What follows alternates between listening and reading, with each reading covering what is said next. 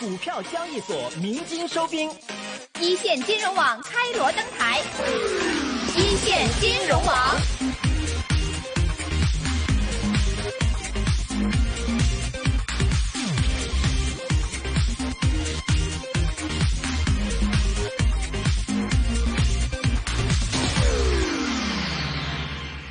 好的，我们现在电话线上连通到的是易学金融研究院院长张翠霞女士，翠霞姐您好。你好，主持人。嗯，那今天是周五了哈，接下来马上就要迎来这个七月一号了。那来跟我们先聊一聊关于今天的这个盘面当中，或者说六月份这个收官的盘面当中啊，至少我们能够看到的是 A 股好像比港股走的要稍微的好一点点了。然后港股这边呢，很多的人认为说有可能是震荡整固的这种可能性更大。呃，那您觉得对于 A 股六月份的整体表现，或者说到现在为止的这个二季度的整体表现，您会给出一个怎样的评价呢？呃，我觉得 A 股二季度的一个表现应该是总体符合预期，应该是属于大一浪结构完成之后的二浪技术调整，而且呢，二浪调整已经是到了行情的末端，并且展开了有序的进入一个反弹攻击浪的一个结构过程中。那么从沪指而言的话，我们看到股指在三千点位置虽然说展开了拉锯战，但是总体价值中枢应该还是属于震荡上行的，而且呢，表现出非常明显的两千八百二十二点价值中枢的位置支撑有效，而且弹性还是比较十足。那么从深圳三大股指的基本情况来看，创业板指在技术回撤到幺四幺五点位置展开了小级别的一个强势回升，在快速的展开了回升的背景下，我们看到还是有一些政策利好的一些消息面配合。那在这里边呢，不管是我们所看到的这个央行释放流动性，还是我们看到的证监会关于资产重组管理办法的修订意见稿等等。那实际上来讲的话，都是彰显出目前对于资本市场的一个积极的呵护的态度。那么同时呢，在这个期间，我们看到 MSCI 纳因子从百分之五提升到百分之二十，富时罗素呢首批纳入因子百分之五也已经是尘埃落定。那同时，我们大家也注意观察到了，呃，近期来讲的话，北上资金应该说属于从这个净流出，然后到后边的净流净流入，然后基本上是达到了这个上几百亿的一个资金规模。那同时呢，我们大家也要注意观察到海外市场的近期来讲的话，应该是属于这个震荡走高，而且相对来讲是强势运行。嗯。那么再加上我们所看到一系列的这个政策组合拳的利好驱动要素，应该是比较明显的，尤其是金金融领域的这个组合拳推动，包括我们所看到的科技创新、国产基带、自主可控方向的一些这个各个这个主要的一个这个推动力度，应该都是在加码和。这个稳步落地那一个过程中，那么从这些的基本情况来看和评估的话，那我觉得资本市场在当前位置的一个震荡回升，应该是有基本面、技术面和资金面的一个供应点支撑的。那么这种支撑力度呢，实际上我认为应该是有利于 A 股指数行稳致远。所以从大的一个趋势逻辑来看的话，我们看到在这波行情的一个启动的一个时间周期表，应该说。证券的一个大板块都出现了强势的一种反攻，并且呢，类似于第一波段的上攻的时候，出现了一个非常明显的普涨的一种格局，而且指数呢也已经上冲到了重要的六十日线的价值中枢位置，甚至不乏有一些个股已经刷新了行情新高记录。那么从这个大板块的一个驱动逻辑来看和评估的话，我认为就是指数的正向做多驱动力应该是不言而喻的。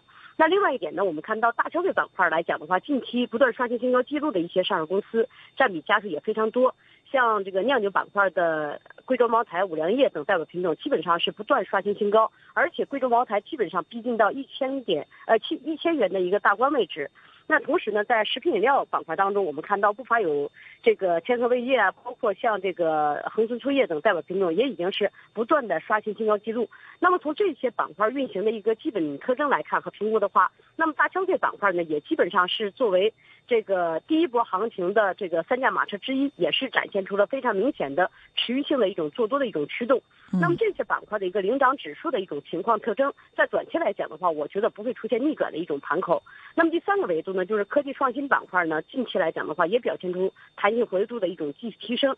像五 G 牌照发呃，像五 G 牌照发放之后，我们看到以五 G 通信设备、芯片、半导体、集成电路、人工智能、物联网、互联网、信息安全为代表的大板块，近期来讲的话，技术调整已经达到了二道调整末端。尤其是相关的软件，包括通信设备指数来讲的话，要么属于技术双底，要么是属于平台底，然后呢，都是选择了向上的一种颈线突破。那么在这样的一个景线突破背景下，虽然说在六月底的这个位置收官之战的位置出现了一定程度的多空博弈和激烈争夺，但是呢，我们看到这些呢都是一些事件性的扰动因素而导致的，因为我们看到目前来讲的话呢。这个美国这个呃中美之间的贸易呃贸易摩擦和争端，导致了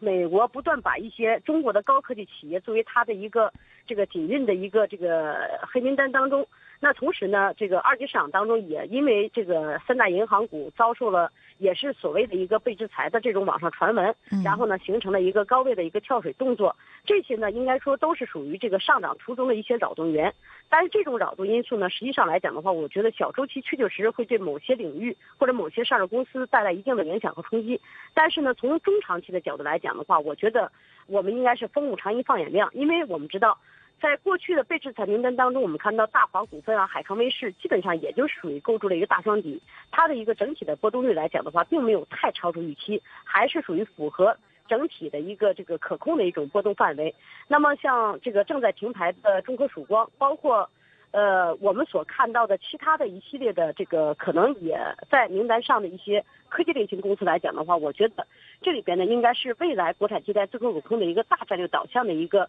这个缩影，而且呢。越是在这个制裁名单当中，实际上我们越要看到这些公司的优秀的核心竞争力和它的一个领先的技术水平和能力。那么在全球它都可以对美国形成威胁的时候，那我觉得从这个中长期的一个战略眼光和远景的一个角度来考量的话，那我觉得这类公司呢，我觉得应该是属于中国。这个具有核心竞争力的优质的公司，那么这些优秀公司，我觉得在未来一个长周期的角度来看的话，必然是行稳致远，而且能够给二级市场投资者带来丰厚的回报率的。这一点来讲的话，我觉得是三驾马车齐齐发力上攻，呃，不支持当前股指出现系统性杀跌风险的一个关键源。那另外一点呢，从更多的一个消息面的因素来看的话，我看了一下，近期来讲的话，金融领域包括我们所看到的税收，呃，财政。啊，等等，基本上来讲的话，应该都是属于正面的积极推动。尤其是从全球角度来看的话，我们看到这个非常明确的一个，呃，全球的一个呃释放流动性、降息的一个预期或者鸽派的声音不断的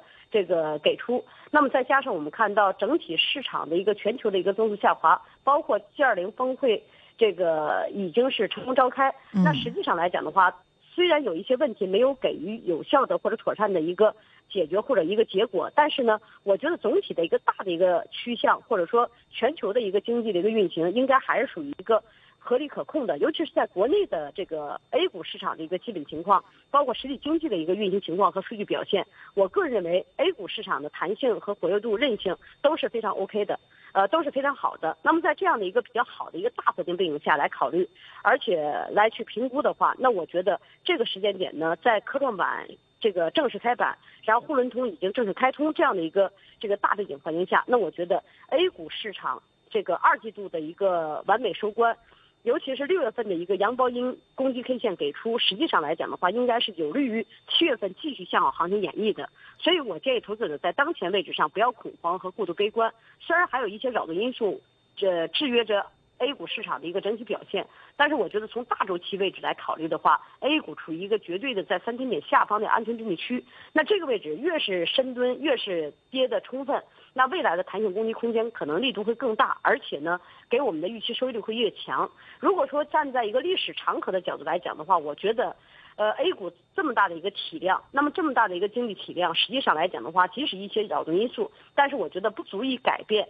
基于内驱力所形成的一个震荡盘升的一个中期行情的一个转势的一种行情判断，那么从呃实际上的一些这个指数运行，包括众多的不断刷新新高记录的一些代表品种的一种运行情况来看的话，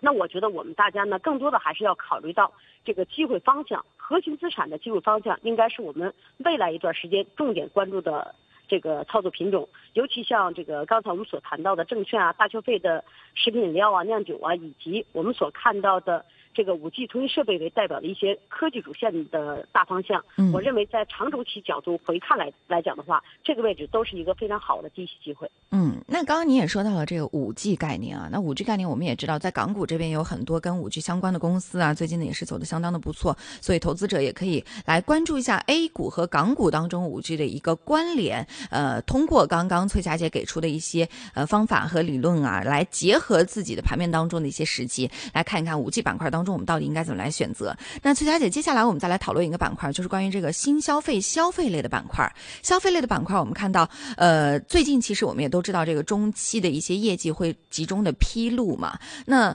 不乏有一些消费类的公司，其实在上半年来说的话，业绩还都是不错的。那像这一类的公司，是不是说等到它业绩公布之后，真正告诉大家好像业绩都是预喜或者迎喜的一个状态之后啊，投资者再可以介入的话，时间也不算晚呢？呃，我觉得从这个大消费的一个角度来讲的话，确确实实从现在已经披露的一些这个半年报的一个数据情况来看的话，应该说预喜占比还是比较高的。呃，从这些消费类的公司的一个现金流的表现来看的话，总体也是这个比较好的。那么从大的一个二级市场股价表现、机构抱团取暖的一种走势特征来看的话，也是不断刷新历史新高纪录的一种情况。所以说，从这个大板块来讲的话，如果有就坚守做多，但如果没有的话呢，我觉得这个位置上不宜过度高度呃不宜过度这个追涨操作了。因为从二级市场当中的这些大消费板块来讲的话，像酿酒板块的一个五粮液啊、贵州茅台为代表的品种，基本上已经是持续上涨这个很长时间了。从过去的二零一七年、一八年的一个一九二一九二八行情阶段，一直演绎到现在的不断刷新新高的一个阶段，基本上它已经持续了两年多的一个上涨周期。那么同时呢，二级市场当中一些食品饮料的大的这个公司，基本上也是持续了一年多，或者说有的是接近两年的一个上涨周期。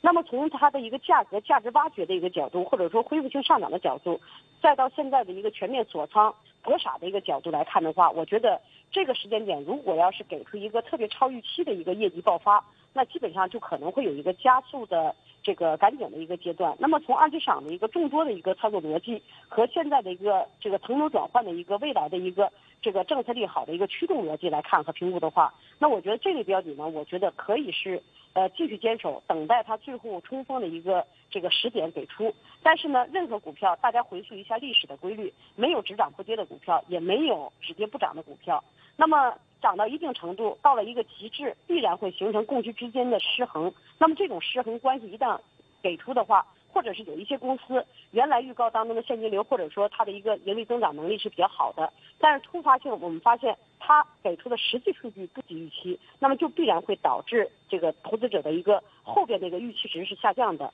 也是减弱的。那自然而然股价的一个方向选择可能就会逆向式的一种运行。所以这一点来讲的话，我觉得投资者不可不防。那如果说有一些特别这个业绩提振好的，但是现阶段。这个大消费这些板块个股已经是逆势大涨，很多股票都已经百分之三五十的一种波幅。那这种情况下，你要谨防这个利好消息兑现之后的靴子落地，然后呢，短期资金撤退的一种情况，然后去腾挪转战于现在阶段性超跌，而且基本面业绩表现也不错的一些这个所谓的大金融或者是科技创新成长股这个序列。那也就是说，从这几个大板块的逻辑来看的话，我认为当下位置的一个行情逻辑还没有真正意义上转向。那同时呢，在趋势逻辑来讲的话，我认为它的一个上升空间溢价，如果说按照这个排序比的话，那我觉得，呃，科技，呃，包括这个证券，然后呢，大消费应该是倒序的一种排列。嗯呃，在过去来讲的话，我可能这个在去呃这个今年年初或者去年年底的时候，我比较崇尚说大消费可以排在第一位，因为那个时候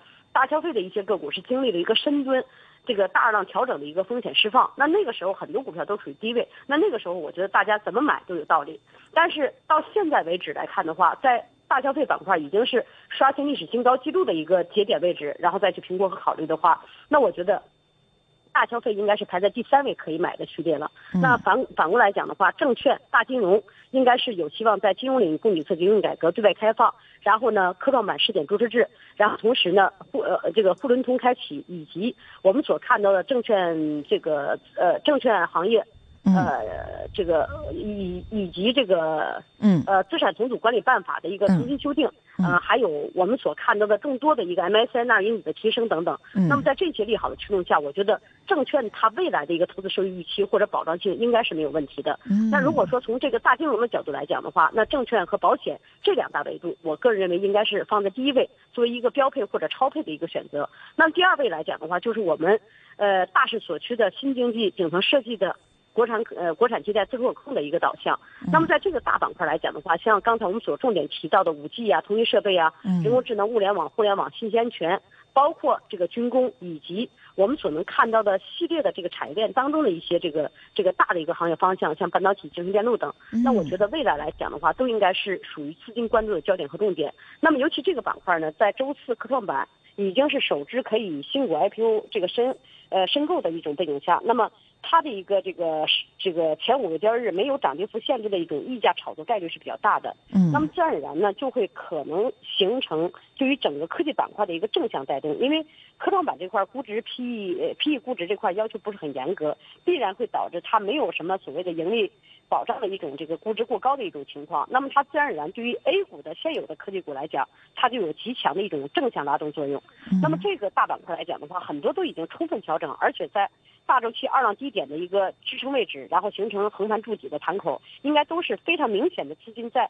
吸货的一种特征。那么在这样的一个机构已经不断在吸货，如果吸够了。吸足够的筹码之后，它自然而然就会形成一波非常凌厉的循环上攻。所以我觉得，这个真正意义上又作为一个这个超越这个大消费板块的这个次之的一个行业板块，应该是大科技方向。所以这个大方向呢，我觉得按照这个顺序来进行排列的话，就是大金融，然后呢大科技，然后呢大消费。好，如果说把这个顺序呃罗列好了，那我觉得我们的资产配比这个百分比多少就应该是一目了然的。嗯，好，谢谢崔小姐给我们带来的分析。那今天周五了，下周又是到这个七月份了。对于呃六月份，对于第二季度呢，崔小姐也是做了一个非常好的总结。对于七月份，也是给我们进行了一个非常好的梳理。接下来，大金融、大科技、大消费这样的一个排序，不知道听众朋友们有没有记住了哈？那今天非常感谢崔小姐给我们带来的分析。我们下一次的呃采访当中，我们再会，拜拜，谢谢您。股票交易所鸣金收兵。一线金融网开锣登台，一线金融网。